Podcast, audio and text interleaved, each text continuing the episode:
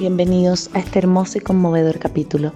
Tuvimos el honor de entrevistar a Rodrigo González y Cristian Escalona, dos papás en Chile, quienes adoptaron a tres niños del Sename, a tres hermanos, abriendo su corazón a una familia diversa, inclusiva, en donde lo más importante siempre ha sido el bienestar de sus hijos. Nos contaron cómo sus hijos sienten que ellos pueden confiar, que son figuras de apego, cómo entregan ese amor, derribando mitos también acerca de la adopción homoparental y cómo finalmente, cuando el amor es lo que mueve, trasciende montañas. Bienvenidos a este increíble y conmovedor capítulo.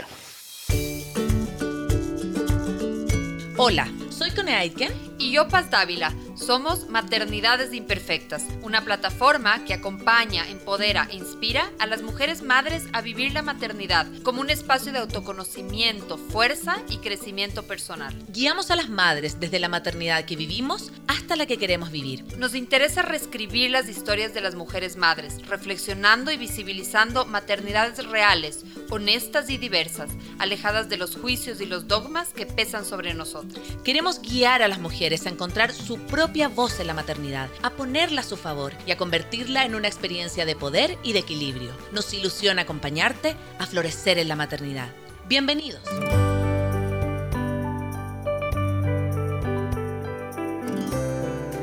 Hola con todos, con todas que nos están escuchando. Hoy tenemos una, una entrevista mm, muy especial. Vamos a hablar con dos papás en Chile, vamos a conocer su experiencia eh, de adopción, su experiencia de vida. Ya se están uniendo aquí, se va a unir la Cone también. Ya les voy a dejar que entren por aquí. Perfecto. Ya se está uniendo, vamos a tener esta entrevista, vamos a hablar sobre su historia de vida, conocer cómo, cómo ha sido para estos, para, para esta familia adoptar Hola Cone, ¿cómo estás? Hola, amiga. Estamos acá muy contentas de tener hoy día a estos invitadísimos bellos que nos van a acompañar, Cristian y Rodrigo. Tú lo estabas presentando, amiga, dale. Sí, bueno, les contaba que son dos, dos padres en Chile que mm, adoptaron a tres hermanos, son padres de tres hermanos. Y bueno, esta es una entrevista que, que la habíamos estado buscando hace mucho tiempo para conocer esta historia, eh, y con, conectar ah, con, con, estas historias tan inspiradoras, ¿no? Sí, así que vamos a esperar que se nos unan en estos momentos. Rodrigo y Cristian ya saben que nosotros estamos acá esperándolos. Así que em, es una entrevista muy especial por varias cosas, ¿no? Porque la verdad es que em, en tiempos donde... Ahí están, ahí están. ¡Hola, chiquillos! Hola, ¿cómo están? Emocionadas a más no poder. Gracias por la invitación, felices de, hablar con ustedes y tener una, conversación muy, muy interesante y muy, entretenida. Y traspasando fronteras, así que qué mejor. ¿Viste? Ven, chiquillos, que son una exportación no tradicional, ¿ven? Así como uno trae el Chile, trae el vino, trae el pisco, trae, uno trae a los dos papás en Chile. Así que para nosotros, la verdad es que como Maternidades con la Paz es un, un honor tenerlos acá, porque mm, Conocimos su historia, bueno, obviamente por las redes sociales, y después comenzamos como a indagar, empezamos a ver las caritas de sus hijos, y la verdad es que son fuente de total inspiración. Entonces, como que tenerlos hoy día para toda nuestra comunidad es un, honor, un gusto, porque, mm, porque justo les hablaba, ¿no? Cuando los contactamos, que, que parte del, como del, a ver, del, del, espíritu también de maternidad imperfecta es poder justamente el nombre, ¿no? Darle visibilidad a los distintos tipos de maternidades, de paternidades, de familias, de crianzas, como que no hay una sola manera de ser papás o de ser mamás. Entonces, me parece súper bonito y súper hermoso visibilizar con todos los bemoles que tiene, ¿no? La historia, eh, Cristian y Rodrigo, de ustedes, así que bienvenidos a Maternidad Imperfecta. Gracias por la invitación. Como te decíamos, a nosotros nos interesa mucho poder visibilizar nuestra historia. Eh, consideramos que es una historia bonita pero también eh, es una instancia, una oportunidad para hablar de, temas que a nosotros nos interesa, como es la paternidad, la adopción, el matrimonio igualitario, por lo tanto son varias, varios tópicos y, temas que a nosotros nos interesa que la gente pueda debatir en sus casas. Súper.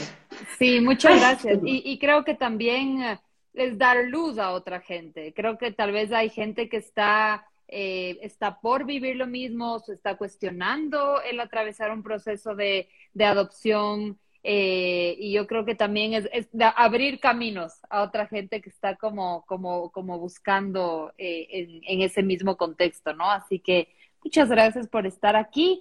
Cuéntenos un poco, para la en Chile sé que son más conocidos, pero en Ecuador no. Así que cuéntenos un poco su historia, eh, estos momentos estelares de su historia, sus motivaciones. Adelante. debemos, debemos anticipar que nosotros tenemos una, una sobrina, la, de hecho la, la sobrina mayor, sí. porque vive en Ecuador, así que en una de esas nos está viendo, está compartiendo. ¡Ay, qué lindo! sí, sí. Vive, vive en Esmeralda. Mm, Ay, qué hermoso. Qué hermoso, está con calorcito. Mira, nosotros estamos acá, yo estoy con chaleco, pues viste que hace frío. Y de estar con el calorcito de la costa, qué rico. Seguro que sí, seguro que sí. Y, y, sí, nosotros felices de poder compartir y contribuir también a visibilizar nuestra historia y visibilizar particularmente haciendo dos ejercicios, derribando mito y también inspirando a otras familias que se atrevan, que, que efectivamente sí es posible. Eh, nosotros iniciamos este camino de la adopción hace dos años, fue en el verano del 2019, cuando en unas vacaciones de decisión dijimos, sí, nosotros nos proyectamos como una familia con hijos, en ese minuto ya teníamos 16 eh, años juntos de, relación de vida en pareja, y ya sentíamos que habíamos hecho todo, que éramos profundamente y que queríamos compartir esa felicidad con, con, hijos, ¿verdad? Exacto, dijimos, ¿por qué no compartimos nuestra felicidad con niños? Así que lo que lo más básico fue, fue averiguar si era posible, porque también estábamos llenos de mitos, prejuicios respecto a si, si podíamos adoptar en Chile, era una pareja eh, homosexual, no sé, teníamos muchos mitos y prejuicios que fuimos derribando con el transcurso de los meses y la semana. Y lo primero que hicimos fue, bueno, cuáles son los mecanismos que hay en Chile para adoptar, y en Chile básicamente son dos, eh, porque hay algo que sí teníamos descartado, y eso también siempre lo mencionamos la vía de la paternidad para nosotros era la adopción. No, Nunca pensamos en ninguna otra alternativa. Nosotros dijimos, bueno, queremos ser papá, pero también nos queremos hacer parte de la solución y tanto cuestionamos particularmente en Chile al Sename como la institución que tiene dificultades, qué sé yo, que, que tiene tantos niños que necesitan ser adoptados y faltan familia. Bueno, seamos parte entonces de esa solución, demos espacio a que esos niños tengan una familia y por eso pensamos a través de ese mecanismo. Y dijimos, bueno, vamos a la unidad y consultemos primero si se puede, que era el primer mito que teníamos que derribar. Como familia homoparental, ¿es posible? ¿Es viable? Y si era viable, ¿cuál era el mecanismo que teníamos que seguir? Y ahí, bueno, la directora de la unidad de adopción más la abogada de la unidad nos explicaron con detalle en qué consistía el procedimiento, qué era lo que la ley permitía y qué no, y cuáles eran los requisitos. Chiquillo, cuando llegaron ahí, o sea, conversaron porque, claro, uno puede pensar y decir, bueno, en Chile todavía el matrimonio eh, igualitario no está, no está legalizado, no está aprobado, y por lo tanto todavía no existen los derechos de paternidad no dentro del... Pero sí existe el acuerdo de unión civil. Yo leía su historia y leía que ustedes habían tenido que disolver ese acuerdo de unión civil para figurar como solteros. ¿Cómo, cómo llegaron a, como a esa, esa mm, como alternativa, ¿no? Para poder, y efectivamente, ¿cuáles son las opciones que tienen las personas solteras, pensando en a lo mejor familias también homoparentales que nos están escuchando, que dicen, eh, yo no sabía que haciendo este, este como mecanismo podía adoptar. Cuéntenos un poquito cómo lo hicieron. En la ley chilena pueden adoptar eh, matrimonios chilenos pueden adoptar matrimonios extranjeros y solteros. Nosotros habíamos su acuerdo de unión civil que nos da la categoría de eh, convivientes. Por lo tanto, tuvimos que disolver el, acuerdo de unión civil y, yo en este caso tuve que eh, iniciar los papeles como soltero, que esa es la figura legal que, que yo eh, pudimos adoptar. Pero lo bueno, nos explicaron finalmente, no es la, institución la que discrimina, sino es, la ley. Mm. Así que lo bueno es que ambos fuimos eh, evaluados, al igual que nuestra familia. Y eso es súper interesante porque en este orden de prelación, paradoja, uno dice, bueno, pero ¿cómo una familia, por mucho que esté casada, extranjera, que vive en el extranjero, o sea, poniéndolo en concreto, un hombre y una mujer casados que viven en Italia tienen prioridad antes que nosotros? y uno dice, bueno, pero ese niño lo van a sacar de su cultura. Lo cierto es que esta ley establece este orden de prelación y fija efectivamente lo, el, orden en el cual se puede obtener la prioridad entonces.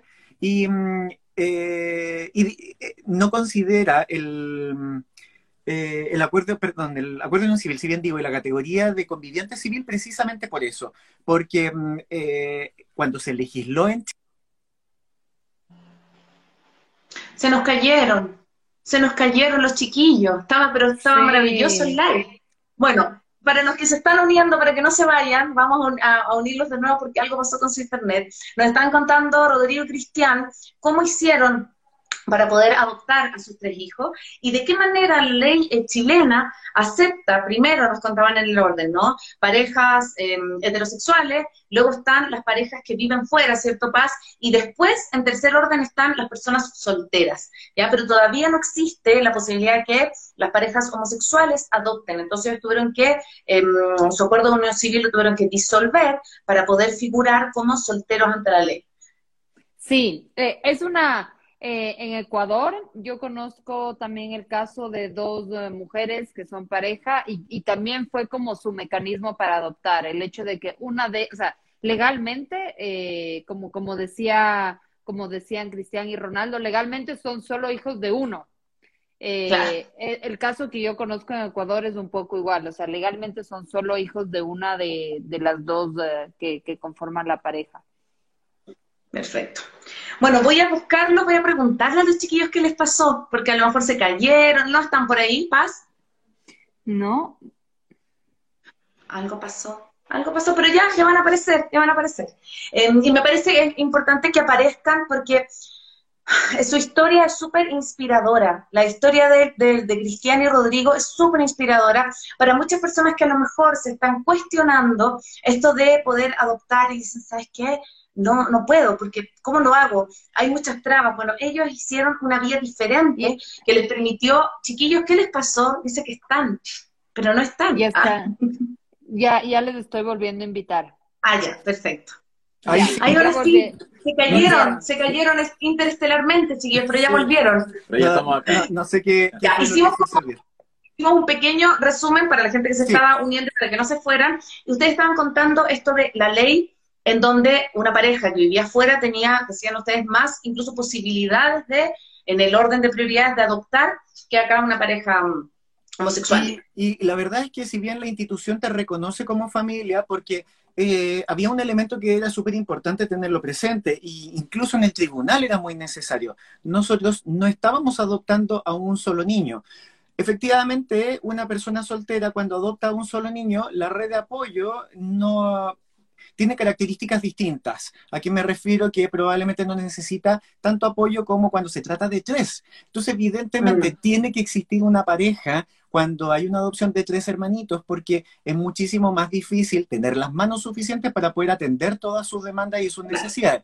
Entonces, durante todo el proceso fuimos evaluados como familia, fuimos presentados como familia y de hecho en la acta de, en la sentencia de juicio se indica que Cristian titular es el que eh, solicita la demanda de adopción, pero acompañado de mí como pareja y que efectivamente constituimos una familia de 16 años en ese momento y eso le da eh, solidez también a la presentación ante el juez y el juez puede resolver favorablemente porque nota que efectivamente hay capacidades más allá de, las capacidades psicológicas, eh, sociales y morales que establece la ley, hay una capacidad física, porque faltan manos. En el mundo es eso. Y el mismo eh, término del acuerdo de unión civil quedó registrado en el, en el informe y se transformó en una oportunidad porque eh, se estipuló y cuando lo leímos que nosotros teníamos tantas ganas de adoptar que fuimos capaces de anular el, acuerdo de unión civil. Mm. Y cuéntame, quisiera detenerme en esta decisión de, de adoptar a tres hermanos en un mismo, digamos, en un mismo acto, en un mismo proceso. ¿Cuál fue, cuál fue em, el motivo? Eh, ¿Eso implica como otros desafíos al proceso de, de, adopción? ¿Cómo fue? Eh, hubo varias razones, unas decisiones que fueron emocionales, otras más racionales, por de pronto lo primero que nosotros dijimos cuando decidimos adoptar que tenían que ser al menos dos, porque nos gustaba más la idea de la crianza eh, con hermanos por el desarrollo de habilidades que efectivamente nos parecían favorables, porque sentíamos que además eh, eran, se podían acompañar mucho mejor y porque de hecho cuando tú adoptas niños que son hermanos y que eh, estuvieron juntos, ellos son como una célula, un subconjunto de la familia y ellos se contienen mutuamente. Entonces resulta muchísimo más fácil los procesos de vinculación y enlace o nos parecían en ese minuto así. Esa era una razón que quizás tenía que ver con algo más eh, más racional, más, pensado. Pero también sentíamos que eh, eh, era muy entretenido pensar en una familia numerosa que iba a ser como una revolución y muchas veces decimos esto es como el demonio Tasmania, que a donde va deja la escoba así como un torbellino y nos pasa eso, porque efectivamente donde vamos nos hacemos notar como desordenamos, somos gritones, somos media familia italiana pareciera sí, Somos familia numerosa al ser cinco. Entonces eso la hace entretenido pues, y, nos parecía muy muy, entretenido proyectarnos efectivamente así. Eh, los números impares también están en esta distinción como eh, se puede generar esto de la mayoría, porque hay uno que va a votar de una manera distinta, entonces va a, para, tal cual. Y aparte teníamos la mezcla perfecta, porque era una niña, un, niño y, uno, y un, bebé, un bebé, de tres años llegó con nosotros. Entonces, eh, habían varias razones que efectivamente, como digo, nos ayudaban a tomar esta decisión de que fuera, fuera más de uno. Y había otro elemento que también eh, era más probablemente judicial, podríamos decir, que era también relevante, que las probabilidades de poder adoptar y ser eh, reconocidos por un juez como una familia adecuada era precisamente querer adoptar más. ¿Por qué? Porque la mayoría de las familias quieren adoptar solo uno y pequeñito, menor de tres años. Bebés. Bebés. Y nosotros queríamos adoptar, de hecho nosotros pusimos un piso al revés, en vez de poner un techo dijimos como mínimo que tengan cinco años, edad preescolar, ese era como más, más nuestro, nuestro interés. Y, y, por lo tanto había menos competencia. Y eso significaba que nuestro proceso de adopción iba a ser más rápido. O sea, fue súper corto el proceso de espera, fue en total nueve meses y como decía Rodrigo, no tuvimos mucha competencia porque eran tres y la mayoría no quiere adoptar niños grandes de 5, 6 o 7 años. A mí, a mí me encanta cuando yo conozco su, su, historia, yo le dije, Paz, tenemos que entrevistar a los chiquillos porque le dije, mírale, mírale el Instagram. Y cuando empezamos a mirar las fotos de sus hijos, a mí me encanta un video que tienen en donde es la primera visita que hacen a su casa, que es hace un año más o menos. Las caritas de sus hijos en ese momento, como entre como así como la expectación, y verle las caritas ahora, que son también son súper histriónicos, bailan, son pero maravillosos, como que yo digo, qué impresionante esto del cambio, ¿no? Como de cuando, cuando coges con amor a un niño que ha sido vulnerado sus derechos en términos de que no ha podido crecer con una familia, en términos de que está institucionalizado y a lo mejor eh, no le ha pasado tan bien, es impresionante. Acá lo dicen, esos niños se ven felices, que es lo más importante. Entonces, ¿cómo han visto ustedes esta transición, no? Porque, y también para que le cuenten un poco a la gente, ¿cómo es? ¿Cómo es? Porque yo la conozco un poco, soy chilena, he visto su historia y todo, pero la gente que no sabe, ¿cómo cuando uno decide adoptar, esto que tú cuentas, nueve meses, el juez dice, bueno, son familia idónea, ¿cómo pasa? ¿Los conocen? ¿Cómo es el proceso para que nos cuenten un poquito? El proceso eh, se mezcla mucho lo, legal aquí, entonces, claro, eh, uno se pone muy ansioso y tiene ganas que las cosas fueran más rápidas, pero lo cierto es que uno tiene que aprender a convivir con esa ansiedad porque cada etapa está marcada por algún hito importante. Una vez que tú terminas el proceso de evaluación y te declaran idóneo, pasas a la segunda fase, que es la fase de espera, en donde literalmente espera hasta que eh, el equipo técnico, en este caso el Sename, que fue donde nosotros solicitamos la adopción, encuentran a los niños que se acercan a las expectativas que eh, fijan los padres. Y ahí te hacen la propuesta. Hecha la propuesta entonces, si tú la aceptas, entonces vienen todos los procesos legales y esa es la tercera fase, la fase preadoptiva, en donde empieza a solicitarse la autorización del juez para iniciar el enlace, donde se reúnen los documentos, donde se presentan, en general aquí en Chile se presentan tres familias ante el juez y el juez escoge cuál es la más idónea como yo les explicaba antes, nosotros como estábamos adoptando tres, era mucho más difícil encontrar familia y de hecho fuimos presentadas como familia única. Entonces era muchísimo más fácil que el juez eh, declarara favorable la adopción, pero para eso había que hacer despeje. ¿Qué significa? No hay más familia en Chile que quieren adoptar, no hay más familias en el extranjero que quieren adoptar, no hay más solteros que quieren adoptar. Que son trámites administrativos. Son trámites administrativos. Y una vez que el juez resuelve, entonces dice, ok, se autoriza el inicio del enlace a nosotros, ¿a quién nos apareció? Don Coronavirus. Y en ese minuto ¿Verdad? se Sí, congeló apareció. todo. Ahí tuvimos un par de meses que no todos los hogares de menores en Chile y me imagino que en el mundo se cerraron, por lo tanto no pudimos entrar y, e iniciar el, el proceso de enlace, así que tuvimos que esperar un par de meses. Y ahí de a poco nuestro proceso de, de enlace duró seis semanas, que primero empezamos con un contacto telefónico, después intercambio de, de video, eh, llamadas, muchas eh, eh, conversaciones mandamos por- regalitos. por Zoom, y luego eh, se generó el primer contacto en, en el hogar. Y ese día fue bien, fue bien fuerte. eh, nos habían anticipado que no nos generáramos muchas expectativas, que todo tenía que ser muy fluido y muy dirigido a los niños, que eh, teníamos que tratar de controlar nuestra ansiedad y que teníamos que ir al ritmo que los niños imponían. Eso que implicaba que no podíamos esperar que fueran a correr a los brazos de nosotros, que nos abrazaran, que todo fuera felicidad y jugar, Mm. porque lo más probable es que eso no iba a suceder. Y yo recuerdo que cuando íbamos en el camino íbamos conversando con Cristian acerca de cómo podía ser y cómo nos imaginábamos que iba a ser este primer encuentro. Y en un minuto los dos dijimos, ¿te acuerdas que eh, dijimos, no va a ser como ellos dicen que puede ser? Como muy Mm. cauteloso. No. Lo más probable, porque han sido tan intensas las llamadas de teléfono, ha sido como tan significativo lo- las videollamadas, como de repente pegado dos horas hablando y, y se descarga el teléfono. Y así como, entonces nosotros dijimos, no, esta cuestión no va a ser como ellos creen, Y fue- probablemente va a ser Y más fue fuerte. así, cuando nos vieron, se lanzaron encima, papá, te estábamos esperando, a pesar que nosotros estábamos enteros de, eh, de plástico por moco, Sí. coronavirus y Claro. con mascarilla, no fue muy, muy agradable, pero ellos se lanzaron, te estábamos esperando, y ahí tú decías, el, era, el match fue perfecto, nos estábamos esperando mutuamente los cinco, y fue un momento muy, muy especial, muy bonito.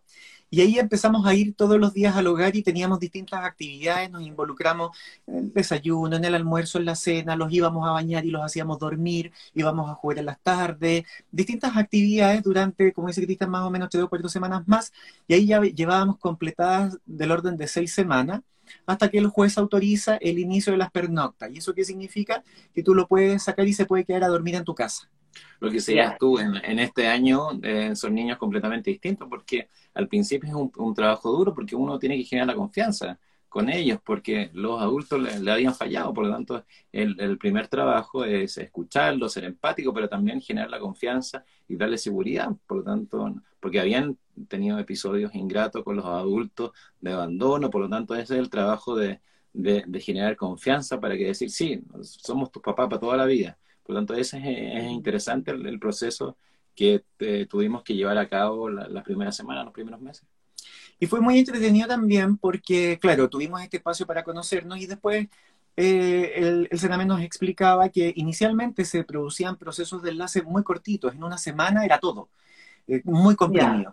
Y que en el último tiempo habían comenzado a darse cuenta que aquellos procesos que son de difícil enlace, y una de las características de los procesos de difícil enlace es la cantidad de hermanos, entonces es necesario extenderlo de tal manera que uno vaya construyendo vínculos más paulatinamente y uno pueda asumir o, o eh, ir al ritmo del niño. Si al final insistimos con eso, el ritmo lo imponen los niños. En el caso de nosotros son tres, son Cada uno lleva un ritmo distintos, distinto. sí, son sí. distintas y vivieron el proceso de manera distinta.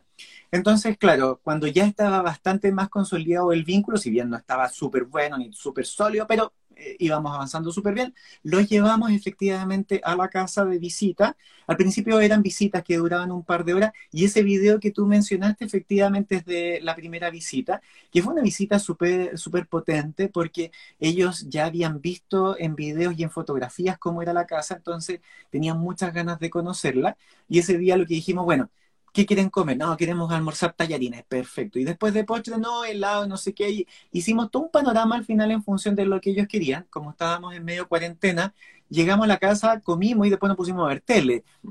Entonces, Claro. el- no había muchas actividades que hacer, pero fue muy entretenido porque tuvimos ese espacio por primera vez solo los cinco. Sí. Entonces, era muy, muy Sí, pero también para ellos fue un proceso muy, muy fuerte porque también Sí. estuvieron mucho tiempo por coronavirus encerrados literalmente en un hogar. Por lo tanto, era Claro. cuando salimos del hogar todo era eh, una nueva, eh, la autopista, los semáforos, la, la moto, un ascensor, una escalera mecánica eh, ir al supermercado, por lo tanto son, son procesos eh, nuevos para ellos.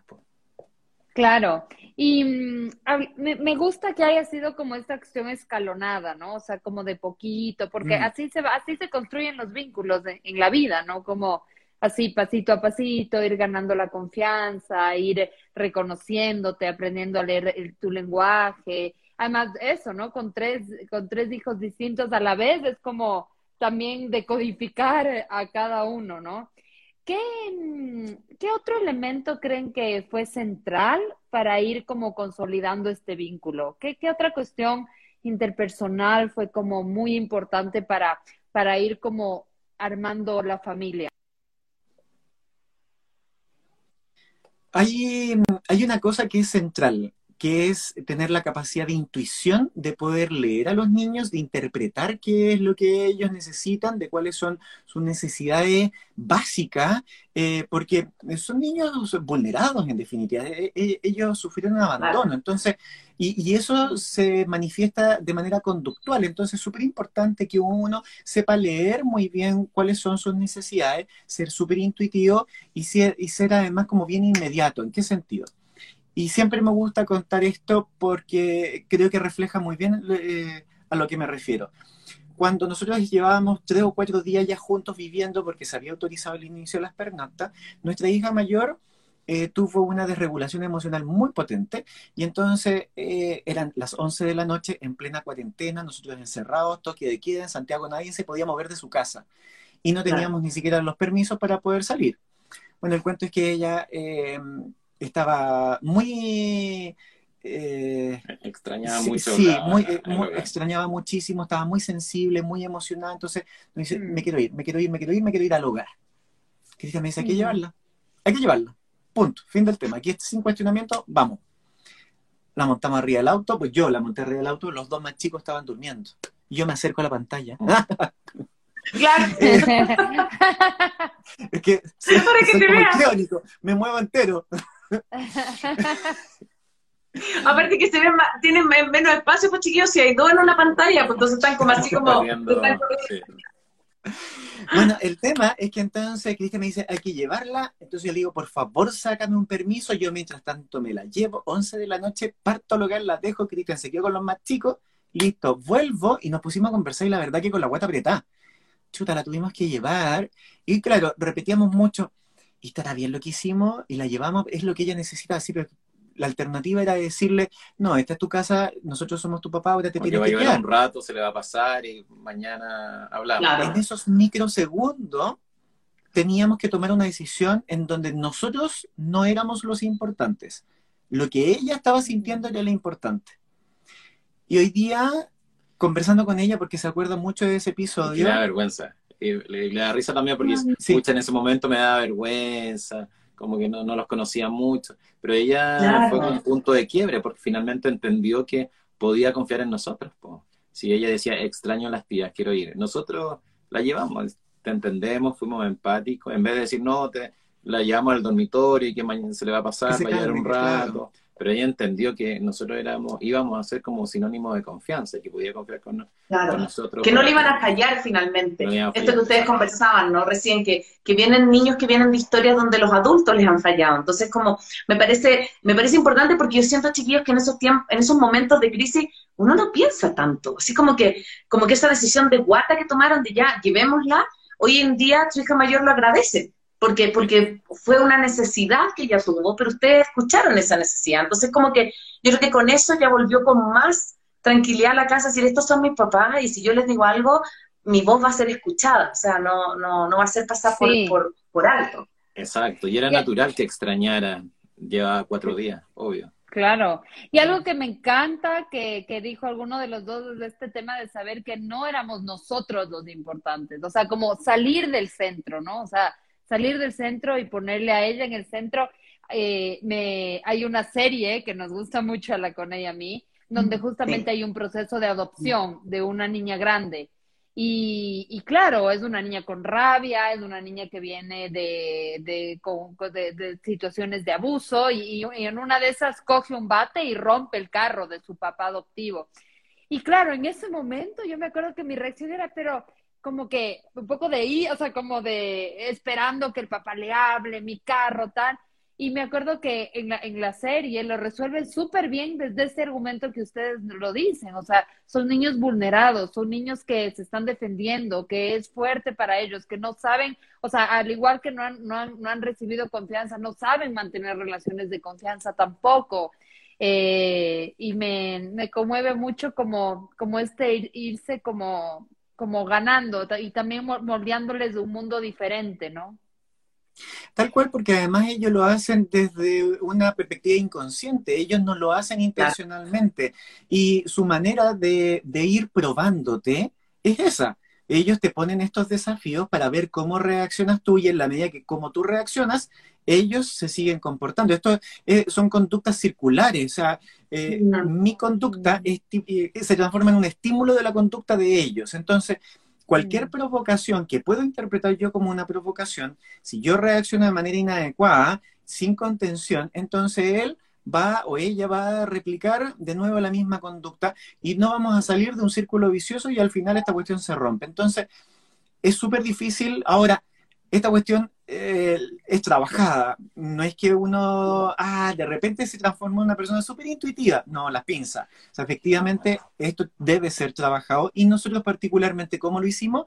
Y en esto, uno de los mitos que derribamos, un tema que discutimos mucho ayer en el live que hicimos, efectivamente uno recibe mucho acompañamiento técnico y muchísimo apoyo. Ese día nosotros nos quedamos conversando hasta la una de la mañana con la psicóloga del PRI, que es este programa de reparación infantil que se trabaja en Chile con los niños que han sido vulnerados, que han sufrido abandono, y efectivamente esta psicóloga efectivamente nos va dando retroalimentación, nos ayuda a ver cómo nos podemos seguir eh, cómo podemos seguir abordando las situaciones, cómo debiéramos trabajar nuestra propia emoción, porque además a ti te pasan cosas. Exacto, no solamente a los claro. niños, también le pasan cosas. Y, y pasan, es que es súper súper poderoso lo que ustedes cuentan. Ay, primero quiero agradecer a toda la gente que nos está siguiendo a través de las redes sociales, también a través de la retransmisión que vamos a hacer este domingo eh, siguiente a través de Radio Sucesos. Agradecerles que estamos acá con dos papás en Chile, con Rodrigo y Cristiana, hablando de su proceso de, adopción y justamente de cómo ir trabajando esto que ustedes hablan de, la regulación emocional, esto de, estos momentos en donde nuestros hijos a lo mejor nos, em, nos ponen a prueba, ¿no? Nos, nos ponen a prueba. Y ustedes eh, trajeron a tres hermanos, ¿ya? Que cada uno tiene una necesidad distinta, por supuesto, como, como, como cualquier persona. Entonces, ¿cómo ha sido esto de reconocer al mismo tiempo? Porque a ustedes les llegaron literalmente trillizos de distinta edad, ¿no? Pero les llegaron de una. Entonces, ¿cómo es esto de reconocer niños que venían de partida en edades distintas? Ustedes decían uno de tres, qué sé yo eh, ¿cómo fue, no? ¿Cómo ha sido esto de decir, bueno, mi hija necesita esto, el más chico necesita esto, como, como ir armando este, este vínculo, ¿no? ¿Cómo ha sido ese proceso? Hay una parte que es un poco ingrata de esto, es que aquí en Chile hay poco acompañamiento, eh, no, no, me equivoco, no es acompañamiento, en realidad hay poca disponibilidad eh, y poca, pocas herramientas para poder abordarlo. ¿A qué me refiero? Eh, en Chile no es lo mismo tener una familia biológica que tener, o hijos biológicos que hay adoptados. Los permisos que uno tiene son distintos y de hecho en Chile no existe el permiso de prenatal y el postnatal extendido para las personas que adoptan.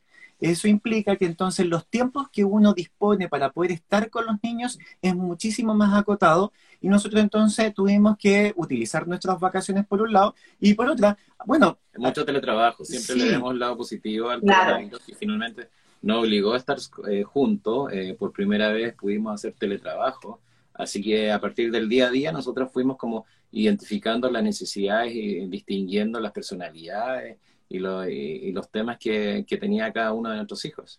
Ahora, teníamos esta dificultad que eh, teníamos que hacerlo como en poco tiempo algunas cosas. Eh, la muy buena herramienta, bueno, fue primero la llegada con, nuestros empleadores, con nuestras empresas donde trabajamos, efectivamente ahí tuvimos apoyo, al menos en términos como de disponibilidad de tiempo. Eh, y ahí pudimos abocarnos a lo que era relevante, hicimos ejercicios que al final, de nuevo, fueron muy intuitivos y fueron súper útiles logramos nosotros llegar rápidamente a través de uno.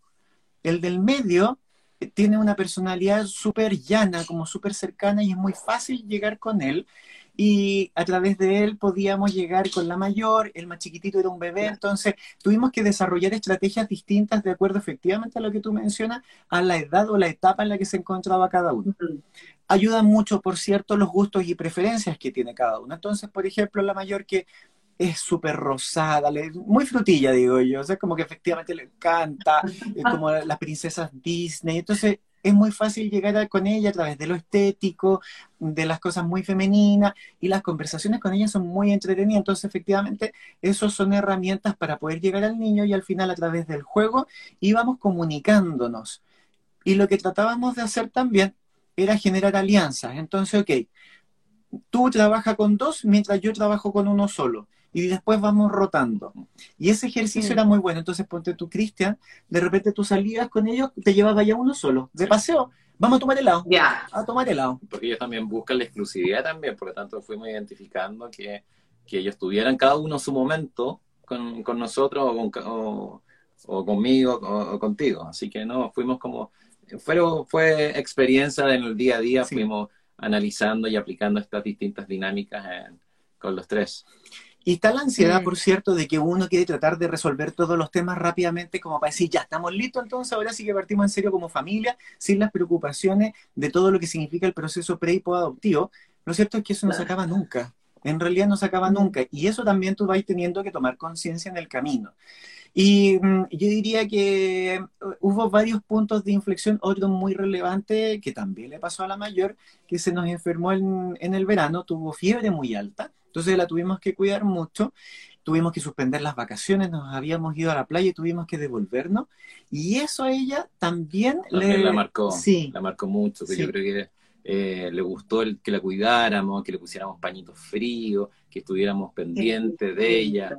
Eh, por lo tanto, también marcó un antes eh, y, no sé, en su, en su mente mm pensó, ellos son para siempre, ellos me van a cuidar, ellos van a ser incondicional. Por lo tanto, también a partir de una, una fiebre, que también nosotros nos asustamos porque es nuestra primera fiebre, eh, mm. marcó un antes y un después, pues como se potenció aún más la, mm. la confianza y la seguridad en ella. Entonces, al final, ¿cuál es la estrategia? Es tratar de ir abordándolo en su conjunto, pero también de manera individual para que cada uno tenga su espacio para estar con el papá y para conversar del tema que él quiere. Y hay un momento muy especial que se da más bien en invierno, en esta época no tanto, eh, es el baño. El momento del baño para ellos es súper significativo. Y en invierno les gustaba bañarse en tina, solos, separados, entonces era el espacio para conversar con el papá. Y ahí ellos mandan, entonces el tema más inimaginable, y de repente son conversaciones sesudas, que son como, no tengo ganas de hablar cosas tan, tan como en difícil, no sé. Pues. Claro, yo quiero hacer una cosa así más, más light.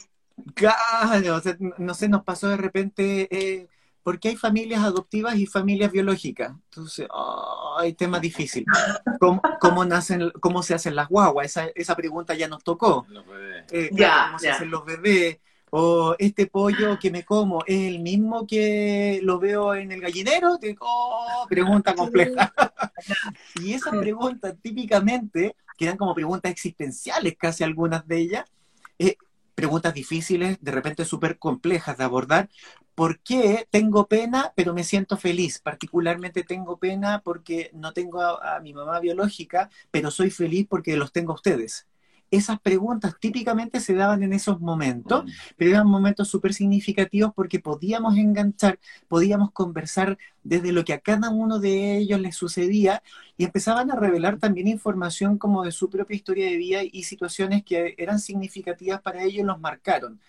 Sí, eh, en general nosotros estamos muy contentos porque siento que a los pocos meses generamos la confianza, que ellos eran capaces de verbalizar lo que sentían, de verbalizar sus emociones, que es un tema muy importante para nosotros. Por lo tanto, siempre eh, existió y existe esta, esta confianza cuando a ellos les pasa algo, tienen la confianza de hablar con sus papás. Que me es súper lindo escucharles realmente les, les admiro, les felicito como todo este trabajo, como de convertirse en un padre disponible, responsable, sensible, me, me, me encanta realmente escucharles. Eh, y hablando un poco de esto, eh, con respecto a, las, a los prejuicios que hay sobre, en general, sobre la homosexualidad, sobre las parejas. Ni, eh, yo creo que el, el, la adopción es como incluso un tema más sensible aún. Eh, ¿cómo, ¿Cómo lo han enfrentado, digamos, en su entorno y con los niños? ¿Cómo ha sido manejar ese tema? Voy a partir por la última pregunta que fue muy divertida. En agosto los niños volvieron a clases presenciales, volvieron, no sé si volvieron porque en realidad nunca tuvieron clases presenciales los nuestros. Entonces, iban a su experiencia. Pues el año pasado los niños no tuvieron, de hecho, perdieron el año académico.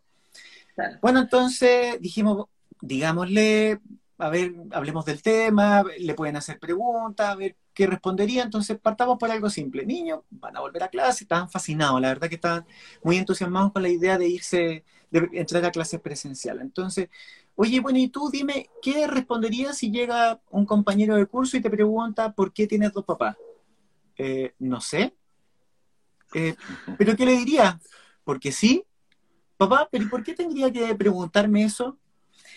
Y de nuevo, lo hemos dicho muchas veces, eh, los prejuicios son de los adultos. Somos nosotros los que estamos llenos de, prejuicios y claro, desde este mundo adultocentrista creemos que los niños piensan como pensamos nosotros y las pinzas, eso no es así.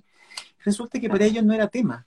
Es que no es tema, inclusive lo ves como una oportunidad, como una ventaja. yo he escuchado a la más grande que dice, eh, profesora, tengo dos papás, y lo dice con mucho orgullo, dice, tengo cuatro hombres y soy la, la reina de la casa por lo tanto, mm, los niños nos ven como una oportunidad, entendiendo que somos el reflejo de, la diversidad de la familia.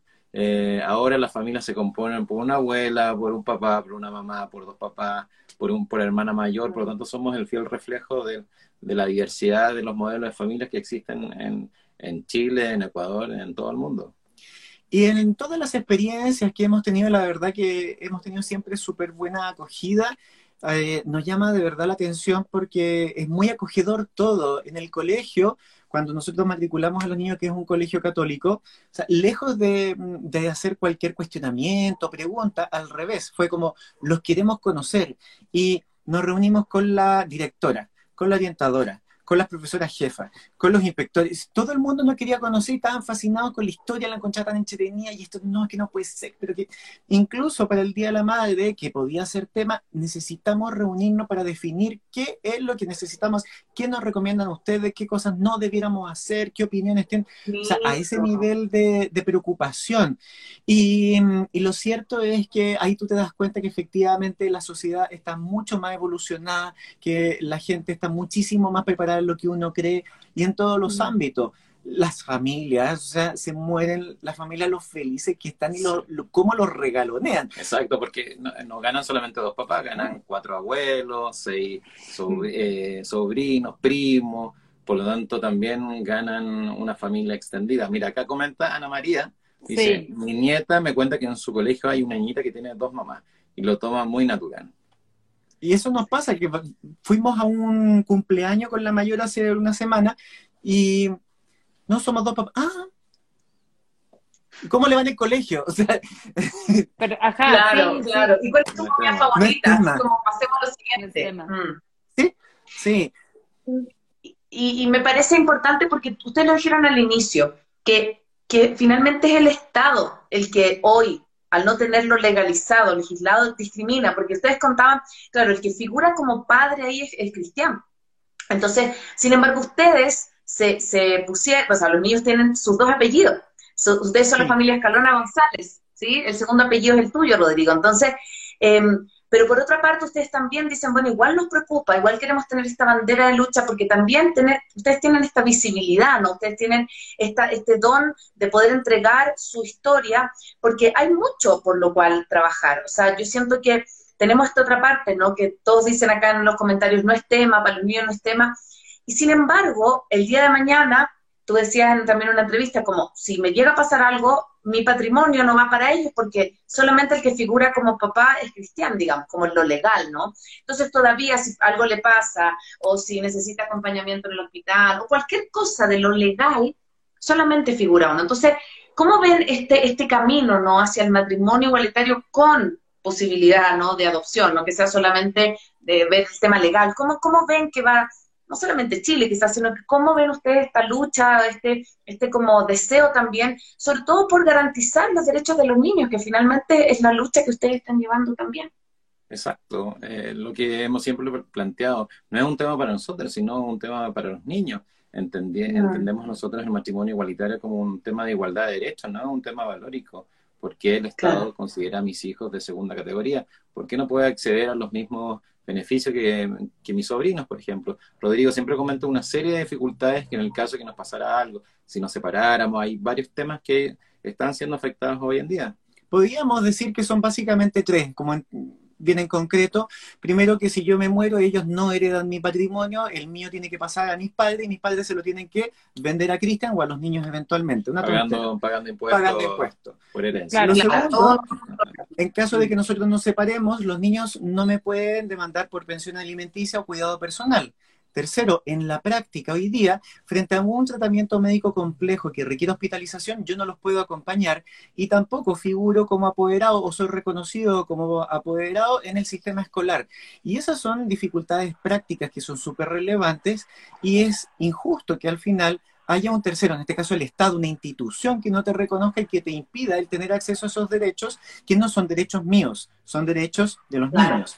Y lo cierto es que nosotros somos tan legítimos como cualquier familia que hay en Chile. Y hoy día, desafortunadamente, en nuestra constitución en Chile, artículo 1 dice, que la familia es el núcleo de la sociedad y que el Estado tiene el deber de protegerla, pero desde el minuto que no reconoce todos los modelos de familia, luego no todas las protege. Es paradójico. Por eso es tan importante la discusión que se está dando aquí en Chile hoy sobre eh, la Convención Constituyente y nuestra nueva Carta Fundamental, pero también sobre las legislaciones que hay en materia de igualdad de derechos. En ese sentido, el matrimonio igualitario resuelve algunas dificultades, pero una premisa no resuelve la nuestra. ¿Por qué? Porque efectivamente resuelve las dificultades desde el minuto que se promulga la ley en adelante. Las, parejas del mismo sexo que decían adoptar y que se casen van a poder adoptar y van a ser reconocidos los dos. Nosotros nos tenemos que casar y yo tengo que iniciar un proceso de adopción de mis hijos, porque la ley de filiación es una ley distinta que está en el Congreso hoy día en primer trámite. Entonces, en, nuestro caso el matrimonio igualitario no resuelve inmediatamente los problemas, pero ¿por qué hemos trabajado tan fuertemente en visibilizar nuestra, nuestra historia? Porque nuestro testimonio ayuda primero a inspirar a otras familias que se decían adoptar porque es un camino bellísimo de la paternidad, una. Dos, para demostrar que sí es posible y que es un mito muchas veces el creer que es lento, es difícil o imposible, o que no todos pueden, o que tienes que desembolsar mucho dinero para poder lograrlo. Todas esas mm. cosas efectivamente no son ciertas y, con eso vamos derribando, como digo, mitos. Y también porque efectivamente esto es como cuando uno jugaba a la escondida, un, dos, tres por mí y por todos mis compañeros. Y esto es por todas las familias que vienen, que quieran en el futuro adoptar con el matrimonio igualitario lo van a poder hacer. Y eso es tremendamente valioso porque somos familia legítima que efectivamente las instituciones la reconocen como legítima y además hoy son familias para poder encontrar eh, un lugar para estos niños que necesitan protección y cuidado. Mm, me gustó esto de por mí, por ti, por todos mis compañeros, ¿no? Como, como de que no es una lucha suya y es para los niños. Entonces, eh, con respecto a eso, les quiero preguntar, chiquillos, ¿cómo ha sido? Yo me, imagino un poco, porque yo veo que acá se han llenado de elogios, la gente que está siguiéndonos, los amo, me encanta, son un ejemplo, eh, son inspiración. ¿Cómo han visto la recepción de la gente cuando ustedes deciden crear Dos Papás en Chile? ¿Qué momento dijeron, oye, hagamos una cuenta para poder contar nuestra historia? ¿Cómo fue eso y cómo han visto el proceso de la gente, eh, la respuesta frente a su, a su historia? Estamos muy contentos por la recepción. Yo creo que nunca habíamos pensado en la recepción. yo creo que nunca hemos bloqueado a alguien. Siempre han sido comentarios positivos y mucha gente, muchos mensajes. Yo creo que 200 mensajes diarios de muchas personas que nos dicen, a partir del caso de ustedes, yo he cambiado de opinión respecto al matrimonio igualitario, opción homoparental, mm. porque veo a niños felices. Por lo tanto, también la cuenta ha sido como una buena instancia para educar y para matar ciertos mito y prejuicio que la gente tiene, porque habla desde el desconocimiento.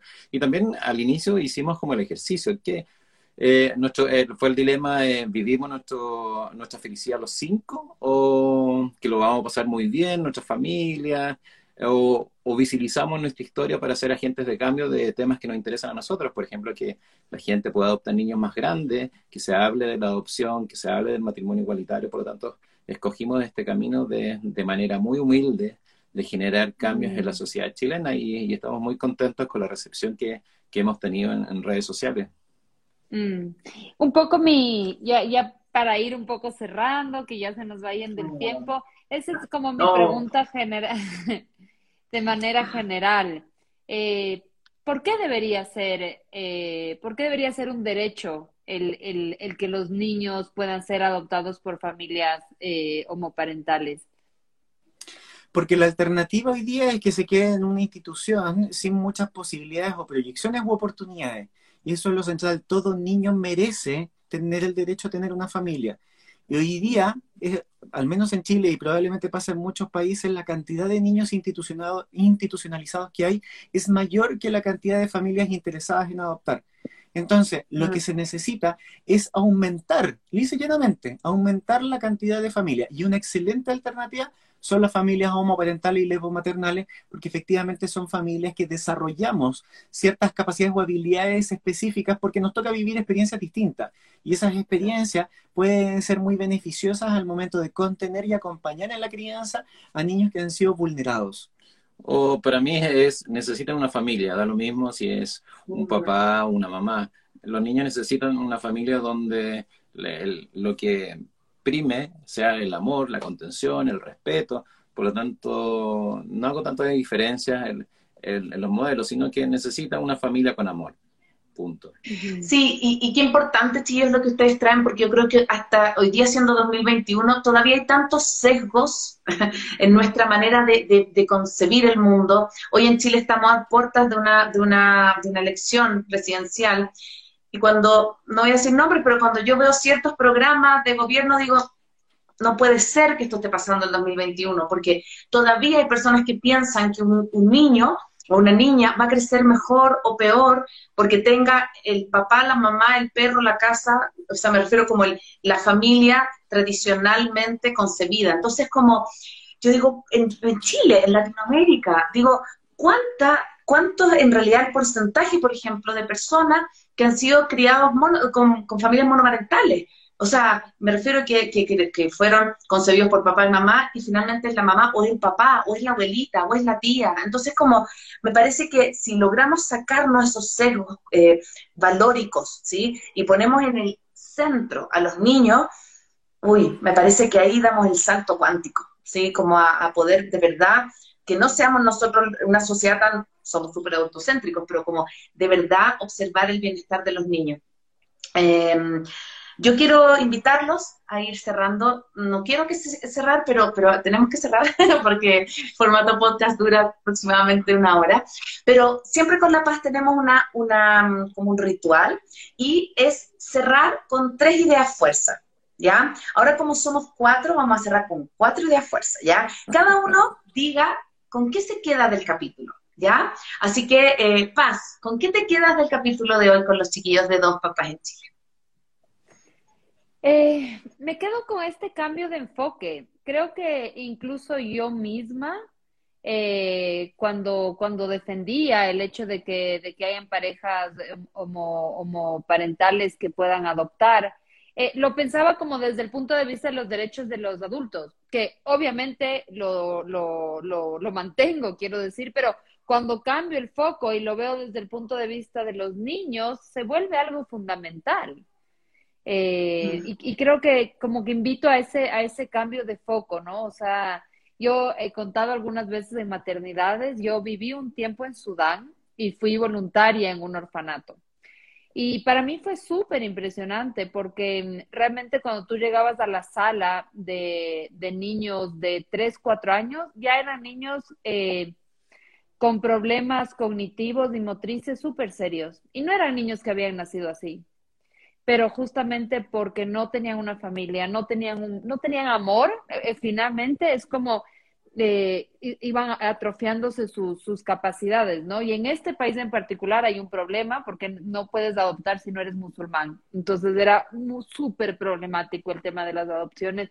Y realmente yo tuve como esta oportunidad de ver en la práctica, o sea, como realmente en la piel, ver qué pasa como a lo largo del tiempo con estos niños. Entonces, creo que aquí estamos hablando como de algo, algo, o sea, no solo un derecho, sino como de algo súper necesario, o sea, de algo importante de aplicarlo. Así que, bueno, ya me, me, me extendí, pero eso me quedo un poco como con, con y bueno, con, también con... Ah, con tanta felicidad de escuchar su historia y, realmente me parece tan lindo que hayan tomado la decisión como de inspirar y de poder abrir y de cambiar eh, prejuicios, la, la, la, estas prenociones, ¿no? Así que muchas gracias. ¿A quién le das el pase, pase? ¿A quién? Eso. Dale, dale. ¿A quién le doy el pase? A Cristian, dale. Yo rescato el tema de, la diversidad. Yo creo que es interesante que nosotros hagamos el ejercicio de entender lo valioso que es para una sociedad en Chile, en Ecuador, de la diversidad. Y otro tema que me gusta y quiero destacar es la palabra opción. Yo creo que todavía en nuestras sociedades existe un estigma respecto a la palabra opción, como un manto negro, oscuro, por lo tanto la invitación es a transformarlo en algo positivo, que es un camino maravilloso que nosotros hemos sido parte de este, este, proceso que nos ha cambiado la vida para mejor, así que también es una vuelta para verbalizar de otra forma el concepto de la adopción. Qué lindo. ¿Y ahora quién sigue? ¿Rodrigo o yo? Ah. Tú.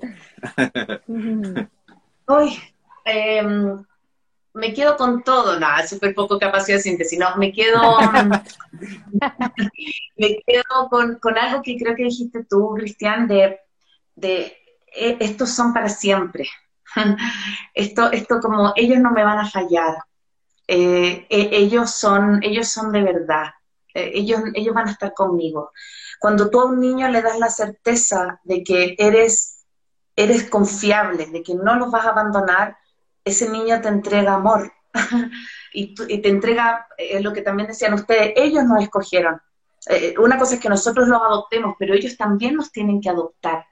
Entonces yo me quedo con esto también, como este acto de entrega que es mutua, que es, que ida y venida, ¿no? Como de, de, que ya no tienen que seguir buscando adultos confiables porque ustedes eran. Entonces como esta capacidad de poder optar y decidir por entregarle amor y cambiar la vida mutuamente a través del amor y del cuidado. Así que con eso me quedo. Rodrigo, ¿con qué te quedas?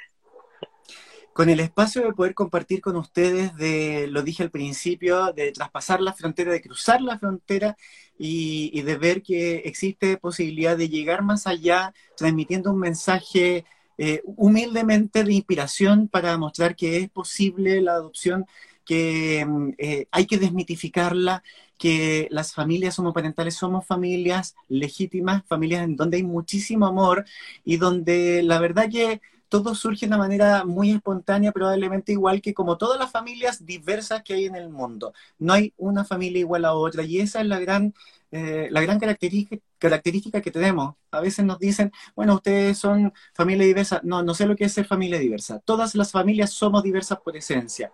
Y lo que tenemos que reconocer es el valor que está en la diversidad y la importancia de la inclusión. Mm.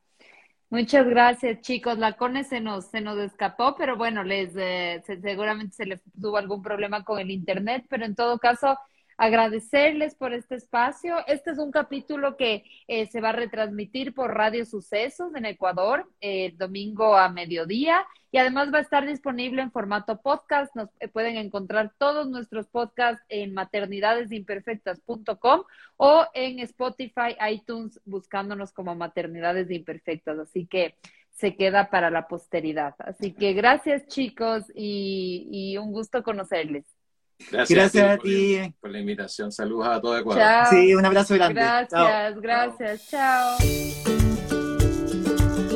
Soy Cone Aitken. Y yo, Paz Dávila. Gracias por regalarte este tiempo de autocuidado y crecimiento. Si quieres escuchar más capítulos y contenidos sobre maternidad y crianza, no olvides de encontrar nuestro podcast en iTunes y Spotify. Y a través de Radio Sucesos todos los domingos a las 12 del mediodía. Te esperamos.